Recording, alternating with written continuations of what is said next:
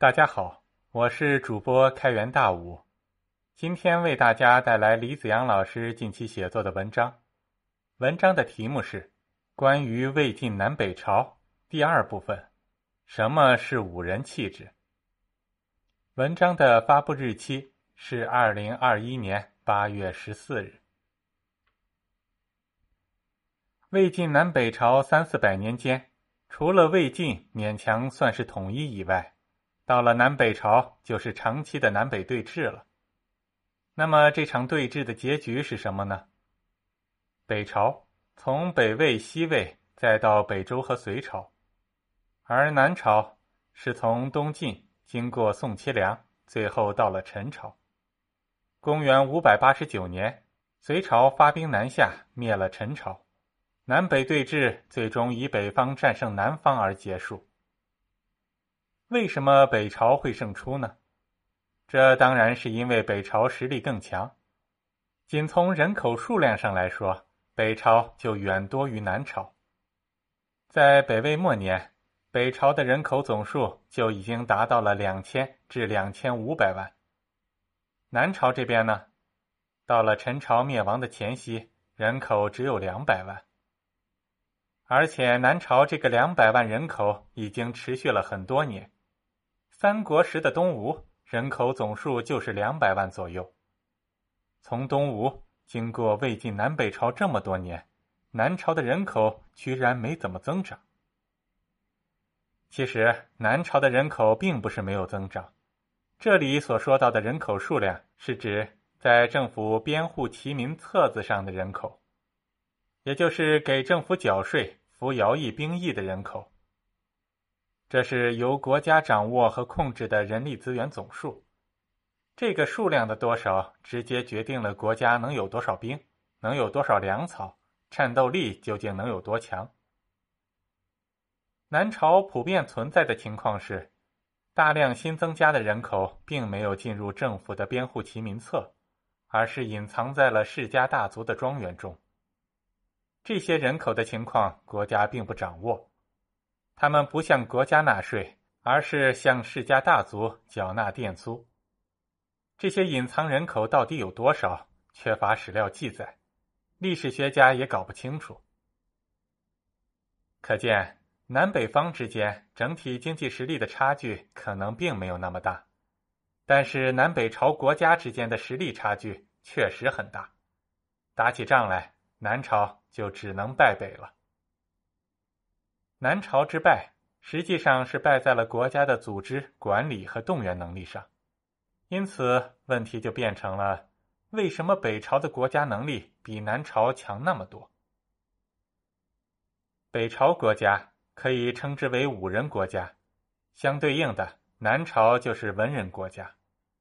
北朝战胜南朝，实际上是武人战胜了文人。那么，为什么武人一定会战胜文人呢？说武人战胜了文人，这当然只是一种修辞。双方在战场上直接交手的一定都是武人。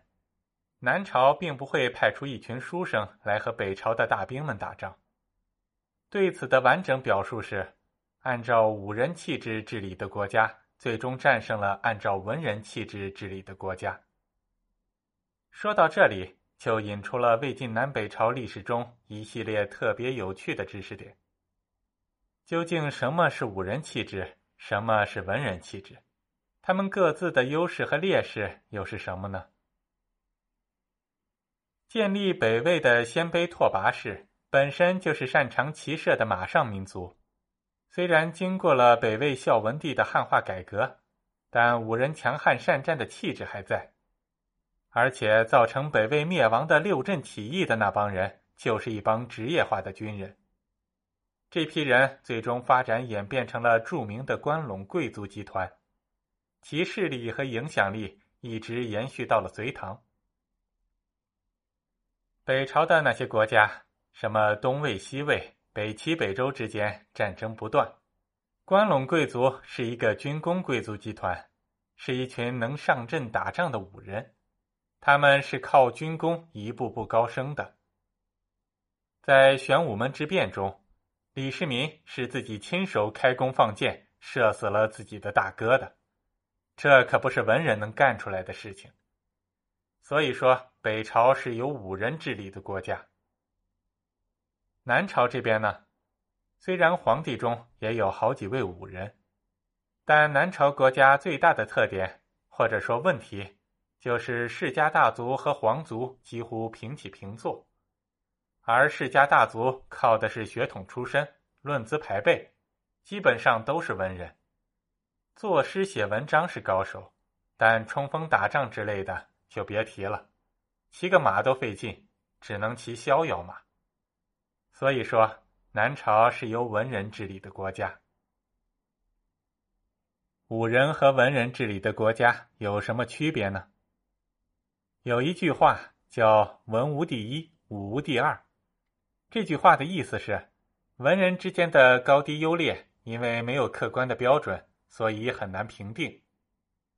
司马光和王安石，谁的文章写得更好？苏东坡和米芾。谁的书画水平更高？这些问题恐怕永远也说不清楚。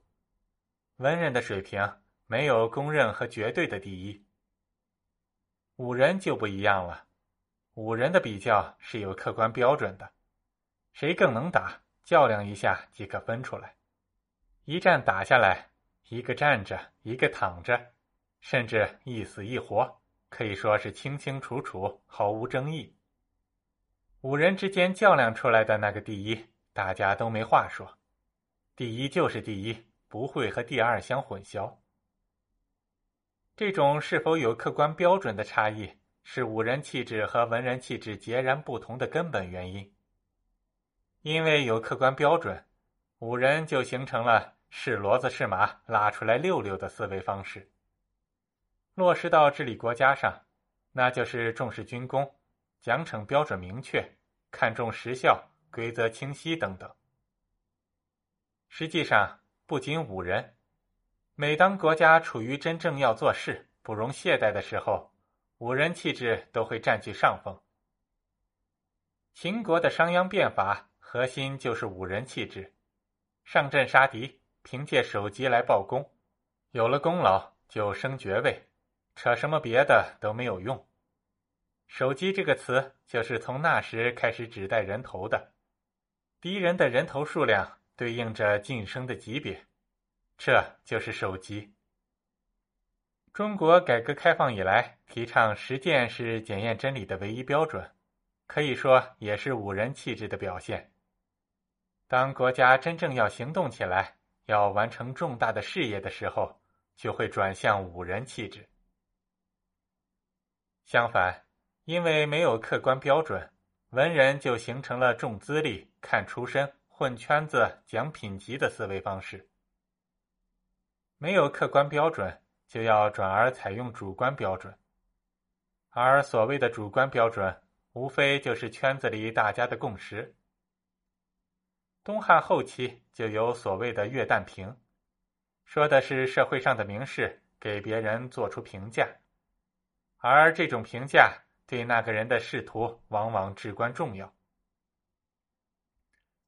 曹操当年就花了很大的力气去巴结当时的名士许绍，软磨硬泡之下，终于得到了那句著名的评价：“治世之能臣，乱世之枭雄。”曹操因此报得大名，不久之后就成了孝廉，在洛阳当了官。因此。文人治理国家时，不会像武人治国那样重视实实在在的功劳，而是会重视各种柔性指标。说到底，就是更看重你是谁，你是不是我们圈子里的人，而不是看重你做了什么。魏晋以来的九品中正制，就是文人治国的典型表现。后来贯穿了南朝史中的世家大族，也是文人治国的结果。武人重视功劳、重视实际效果的气质，在治理国家时就会表现为中央集权、法律发达、强化吏治、论功行赏、赏罚分明。这显然是国家治理的高水平状态。这样的国家当然能力更大，战斗力更强。反观南朝，因为是文人气质治国，所以有没有实实在在的功劳并不重要。世家大族的子弟也从不以建功立业为荣，在他们看来，那都是下等人才热衷的事。他们这些上等人要做的，就是用各种方式把自己和下等人区分开，然后就可以尽享荣华富贵，不用担心有泥腿子闯进来了。这些强化圈子、区分上等人、下等人的方式，既包括发展各种高级文化，比如诗词歌赋、书法绘画，也包括了狂饮烂醉、吸毒，也就是吸食五石散，以及神秘主义宗教等等。鲁迅先生研究过这段历史，他写出来的文章题目就是《魏晋风度及文章与药及酒之关系》。南朝文人的这种状态很有利于文艺的发展，比如有王羲之这样的大书法家，有昭明太子萧统这样的大文学家。但在治理国家上就乏善可陈了。可能很多人没想到的是，五人大老粗治理下的北朝，不仅国家的整体实力和军事实力要大大强于南朝。在法律制度、文化教育等方面，居然也遥遥领先。中国法律史上具有里程碑意义的《唐律》，就是北朝法律的延续。在学校制度方面，北朝的进步也很大。满腹经纶的南朝文人，在法律和教育上反倒少有建树。科举制是隋朝的一大创举，其实。科举制虽然属于文的领域，但以公开考试的方式选官，这其实是武人气质的表现。是骡子是马，拉出来溜溜吗？南朝的那些世家大族可断不会接受科举这种制度。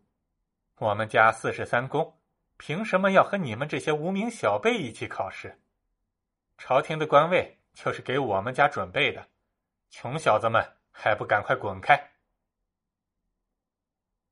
南北朝法律制度的优劣差异也是同样原因。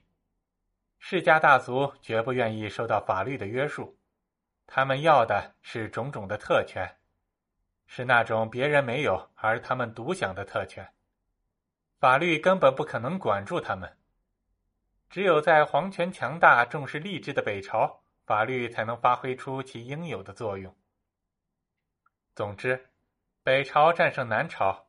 就是武人政权战胜了文人政权，是重视工业、讲究实际的武人气质战胜了混圈子、务虚名、讲身份的文人气质。看到这里，有的读者可能会想：文人太讨厌了，真是一群误国的废物。其实也不全是这样，文人及文人气质自有其重要的作用。武人治国重视实际，看重效果，可以让国家的能力快速提升，国家的实力和战斗力也会跟着提升。文人治国往往会影响国家能力，导致国家孱弱不堪一击。如果这就是全部的话，那么在残酷的国家竞争中，武人政权就会大量的胜出，文人政权即使不被彻底消灭。也会被边缘化，在偏僻的地方苟延残喘。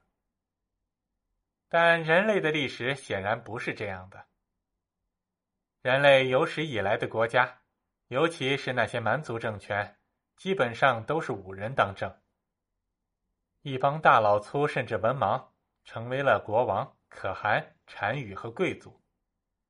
但是这些武人国家的绝大多数都是其兴也勃，其亡也忽。来得快，去得也快，迅速的消失在了历史的深处。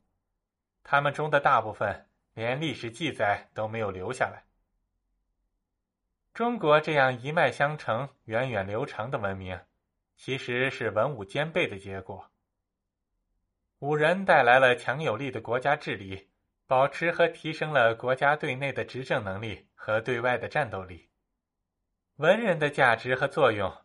则体现在对文明基本价值及框架的提炼和塑造。前面文章中提到了秦汉以来的政治模板，那可不是武人所能够洞察的。这是文人基于对历史和现实的观察，通过哲学性的深入思考、归纳和总结出来的极端宝贵的精神财富。